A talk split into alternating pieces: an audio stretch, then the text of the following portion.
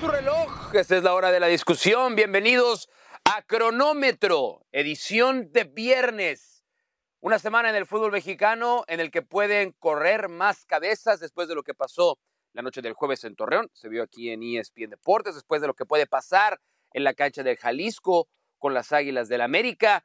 Y las cabezas que ahora sí van a estar frente a frente, por fin. Gervonta Davis y Ryan García hace solamente instantes acaban de anunciar que es oficial su combate para abril, uno de los más esperados. Otro de los más esperados es el reencuentro con Pilar Pérez, que además fue su cumpleaños, 28 años de edad esta misma semana. Pilar, muchas felicidades. Qué bueno que ya no se te ve la resaca que seguramente traías de la guarapeta que te has de ver acomodado en tu cumpleaños. ¿Cómo te va? Felicidades. Cayó en lunes, cayó en lunes. Gracias, Mauricio. Hace cuatro días que fue mi cumpleaños y apenas me estás diciendo felicidades. Sí, Está bien, los buenos ocupada, deseos que me y las buenas vibras no tienen fecha de caducidad, así que Eso es verdad. está bien, te perdono. Eh, Eh, cayó en Pilar. lunes, así que estoy fresca como lechuga. Exactamente. Pilar en Miami con un clima eh, portentoso. Nosotros en Los Ángeles, testigos de la peor tormenta invernal que ha registrado el sur de California desde 1988. Así es que, Wow. gracias a la producción que nos ha permitido quedarnos trabajar en nuestra casa para cuidarnos bien. Vamos a comenzar con las chivas rayadas de Guadalajara. Porque la Paunovicheta, ¿ya le pusimos algún nombre a este tipo de, de automóvil que maneja el técnico de Mm, no. Chivas, ¿no? Eh, se van a enfrentar dos de las mejores defensivas del campeonato mexicano. Sí. Chivas contra Tigres. Vencer a Tigres afianza este proyecto de Guadalajara. Tigres es segundo general del torneo. A ver, yo me metí eh, a ver el significado de afianzar y me Bien encontré hecho. con un dilema. Sí. Porque por un lado tenemos el hacer algo más firme, más estable, más sólido. Probablemente sí. Si le ganan a Tigres, sí, lo afianza en esa descripción. Pero por el otro, en asegurar o garantizar este proyecto, no, tampoco lo asegura ni lo garantiza. Lo único que puede garantizar o asegurar el proyecto de hierro y de la Paulo Richeta, ¿cómo fue que lo dijiste? Sí, Bueno, sí. eh, sería un título. O sea, ya ni siquiera meterse a liguilla, ya ni siquiera llegar a instancias finales, sería un título. Así que yo creo que si hablamos de hacerlo más firme, más estable, más sólido, con estas chivas que no solamente han marcado 10 goles, sino te- sin tener un centro delantero de élite y además han recibido tan solo 7, yo creo Mm. que sí, lo afianza en ese significado. A ver, déjame entonces verlo desde el otro lado de la moneda. Si el lunes nos sentamos a platicar que Tigres le ganó 3-0 a Chivas, ¿quiere decir que entonces el proyecto se tambalea? ¿El proyecto se derrumba? ¿El proyecto no, se... pero no, se afianza. De acuerdo, estoy de acuerdo. No, la respuesta es no.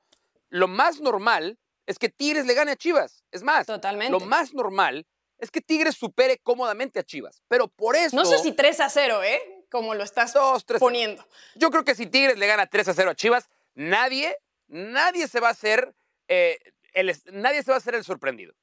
Si Tigres gana 3 a 0 a Chivas, todos vamos a decir, sí, es mucho mejor equipo Tigres que Chivas, sí. Ahora, por eso mismo, si Chivas derrota, es decir, si Tigres ganándole a Chivas no sacude el proyecto, Chivas ganándole a Tigres tampoco afianza el proyecto.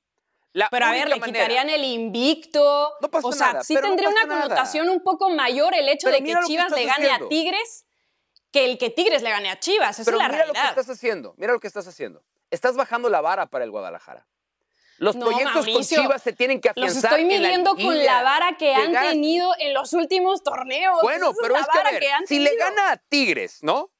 Y después viene lo que le ha pasado a Guadalajara últimamente, que cuando el torneo se pone serio, cuando el torneo es para los adultos, no para los niños, Totalmente. Chivas deja de ganar, Chivas deja de obtener resultados. Entonces, si bien no se va a tambalear si pierde, tampoco hay que echar las campanas al vuelo si Chivas le gana a Tigres. Tigres va a tener ausencias en la zona baja. Sí. eh, ya sabemos que Gignac está lejos del Gignac no 100%. está. Ujú. Entonces, yo, yo sería muy cauteloso, tanto como para exagerar en la derrota como en la victoria del Guadalajara. Sí, término medio, pero creo que sí tendría más impacto si Chivas consigue esa victoria. Pero vamos a hablar de otro tema, porque ya decías que teníamos que revisar lo que va a pasar en el Jalisco, así que vamos a hablar de el América en la mira. ¿Es el verdugo de Benjamín Mora en esta jornada o en general? Porque se puede tomar eh, eh, en cuanto a si sigue con los rojinegros o no. A mí me gustaría pensar que no, pero la realidad es que sí. Son siete partidos sin ganar para Atlas, 273 minutos sin hacer gol. Y de Benjamín Mora, que nos vendieron un estilo, una idea de juego contraria a la idea con la que Atlas fue bicampeón, completamente opuesta a la filosofía futbolística de Diego Coca, porque Benjamín Mora quiere que su equipo juegue mucho más adelante, sea más agresivo, recupere la pelota en la salida del rival, no lo espera, pero no está dando resultados y insisto desafortunadamente porque en un fútbol medianamente ordenado y civilizado, a Benjamín Mora habría que darle tres torneos cortos para que su mano se sienta y se vea en algo. Pero bueno, pero este no es eso lo que hacen los bicampeonatos. No debería de tener ese espacio porque no hay premura. Sí, es que, a ver, también es, ingrato el aficionado de datos que ya quiere echar a Benjamín Mora. Se echaron 70 años sin ser campeones y ahora quieren regresar a ser campeones después de. No, pero, a ver, idealmente, no. Práctica y realmente, yo creo que si el América gana el partido el fin de semana, Benjamín Mora no será más el técnico de Atlas. Wow, yo creo que no lo veo tan así, ¿sabes? Sobre todo pensando en que Atlas en este momento es decimocuarto, está a un punto del 12, de repechaje, está a dos puntos de San Luis, por ejemplo, de Santos. O sea, todavía queda mucho camino por recorrer en este torneo y todavía tiene oportunidad de meterse, si quieres, de panzazo, ok, de panzazo eh, eh, a la liguilla y eso ya te pone en otra situación. Yo creo que sería apresurado. Siento que si lo golea el América, si le mete seis, como lo hemos visto en este torneo, bueno, creo que no hay marcha atrás, pero si es una derrota digna, yo creo que no, no deberían de tomar una decisión así, sobre todo pues por el rival con el que se está enfrentando, que por cierto dijo Mora que es una gran oportunidad, ¿no? Hacerle partido, incluso si se puede ganarle a las Águilas para ese rebote del fondo hacia arriba y creo que así lo deben de tomar. Ojalá, ojalá algún día pueda ser eh, directiva de un club, porque esa es exactamente la mentalidad que debería tener un directivo, un ejecutivo, ejecutiva seria, de decir, estoy apostando por un cuate que ha probado ser triunfador claro. a, miles de, a miles de kilómetros de distancia si quieren, perfecto, pero no ganas tantas veces por casualidad, ni por ser malo. No. Pero el fútbol mexicano nos ha probado a lo largo de los años que no puede ser así. Ojo, ¿eh? Grupo Orlegui podría perder a sus dos directores técnicos en la misma semana. Sí, qué fuerte. El destino del fútbol mexicano está puesto en Grupo Orlegui. Y puede despedir a sus dos entrenadores en la misma semana. Wow, eso sí sería como un récord, ¿no? bueno, ahí, te las dejo, ahí te las dejo bajar libros para acordarme si, si, ha sucedido antes con la multipropiedad. Em, bueno, Vamos a hablar ahora de Cruz Azul. Ya tiene a el Tuca Ferretti al frente del equipo. Señor. Eh, es una gran decisión para, para, para Cruz Azul tener a alguien como el Tuca. Y su primera prueba es contra el equipo al que muchos le achacan al Tuca Ferretti el decir, no, si no tiene buenos equipos, no es buen entrenador. Mira lo que le pasó en Juárez. Si gana el tercer partido consecutivo Cruz Azul, ¿qué tan contendientes se vuelven ahora ya con Tuca al frente? Se meten en la pelea, porque también es uno de los equipos después de estas dos victorias que está ahí, metiéndose cerca del repechaje, algo que solo van a poder disfrutar por última ocasión en este torneo. Y tienen un partido pendiente, que es el de Querétaro. Y si revisamos su calendario, no es tan exigente, porque Van a enfrentar a rivales directos como Pumas, que está undécimo, como San Luis, que está por ahí noveno, Querétaro, ya te digo que es accesible de la jornada 4. O sea, sí tiene oportunidad para recuperarse y para meterse en la pelea. No te voy a decir que va a ser el gran favorito, pero bueno, así es el fútbol mexicano, así es la liga y da estos regalitos. Sí, yo no creo que ganándole a Juárez podamos ya entonces decir que Cruz Azul es contendiente. Que, que lo vamos a tomar un poco más en serio, sí, que Huescas y Lotti, que fueron los refuerzos para esta temporada, ya funcionaron, es decir, ya funcionaron porque uno ya le dio asistencia al otro. Ahora hay que hacerlo regularmente, semana tras semana, que no sea nada más de un solo partido. Pero yo creo que incluso Cruz Azul llegando a su tope, llegando a su techo. Ah, claro, Delotti, eh, Huescas es Delotti, de acuerdo, tiene, tiene a la producción. Eh, y fue la segunda asistencia, por cierto, para Rodrigo Huescas, es verdad.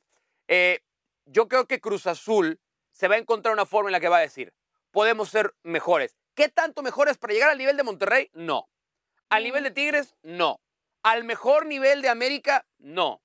¿Al No. nivel de Pachuca? Tampoco lo creo. Entonces, hay que ir despacito con Cruz Azul. Muy Ahora, despacito. El Tuca tampoco tiene fama de ser ese técnico que una vez llegando entrega resultados. O sea, sí tiene un proceso porque además sabemos que es un técnico pues complejo dentro de cómo le gusta que trabajen sus futbolistas. Entonces tampoco espero que llegue como varita mágica, veamos a Cruz Azul así increchendo hasta el tope Ahora, de hay la que, tabla. ver, hay que ver cuánto lo aprieta la afición de Cruz Azul, ¿eh? porque el Tuca, nadie le va a enseñar al Tuca qué declarar, cómo declarar, No. cuándo declarar. Pero lo primero que dijo en la entrevista con Ole Can es eso, no soy mago, espérenme. Hay que ver cuánta paciencia le va a tener la afición de Cruz Azul si no ven el Tuca el tipo de respuesta y resultados que esperaría cualquier equipo dirigido por un técnico como el Tuca. Espérate, no hables de paciencia, apenas va a dirigir su primer partido. ¿De qué me estás hablando? No, afición? bueno, pues Cálmense, Tuca, por ¿qué te favor. digo? Bueno, vamos ¿Qué a digo, seguir el repaso de los grandes del fútbol mexicano en la mira para hablar de Pumas y de Rafa Puente Jr., que se enfrentan a Mazatlán. Creo que mejor rival no les pudo haber tocado. Así que la Mm. pregunta es, la última oportunidad cuando revisamos los últimos resultados que han tenido.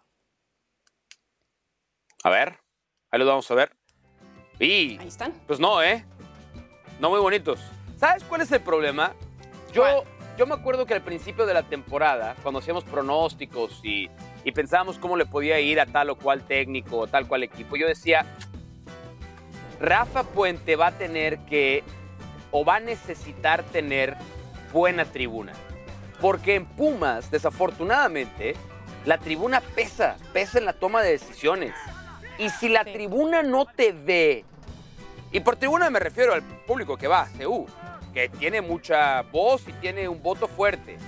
Y creo que nunca ha logrado Rafa Puente afianzarse dentro de la afición de Pumas. No te voy a decir que le pasó lo mismo que le pasó a Mario Carrillo hace 15 años, no sé, hace tanto tiempo dirigió Mario Carrillo a Cruz Azul, que le fue muy mal y nunca se identificó con la gente y la gente echó a Mario Carrillo.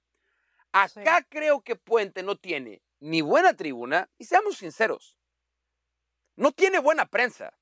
Desde aquella declaración que se tiró hablando de este di- dinero y lo que ganan la prensa y lo que él arriesgaba, no tiene buena prensa. Sí. Y la única manera, Pili, de tener buena tribuna y buena prensa es ganar. Y lo ha dejado de hacer. Entonces, yo sí creo que si no le gana a Mazatlán, Ya. también puede tener las horas contadas. Ojalá que no sea el caso, pero Pumas se maneja así. Mazatlán no ha ganado en el torneo. Sigue no, pero ha jugado mejor con. Romano. Sí Está ha jugado mucho más ordenado con Romano como técnico.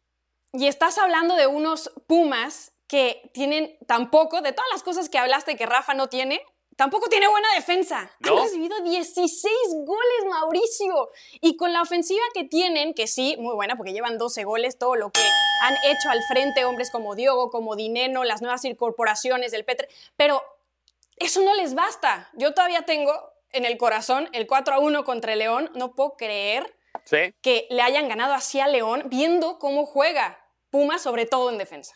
Eh, 11 partidos sin ganar para Mazatlán, tomando en cuenta también cómo cerraron el torneo anterior. O sea, desde que se cambiaron y dejaron de ser Morelia, nunca habían tenido una racha de este tipo. Pero yo insisto, juega mejor. No juega tan mal Mazatlán con Rubén Omar Romano. Parece un partido accesible para Pumas. Cuidado, cuidado. Entre menos, entre más racha acumulas sin ganar, más te acercas a conseguir la primera victoria. Cuando regresemos, Pilar está de plácemes porque arranca la MLS. Su Inter Miami para Pilar, el próximo campeón de la temporada.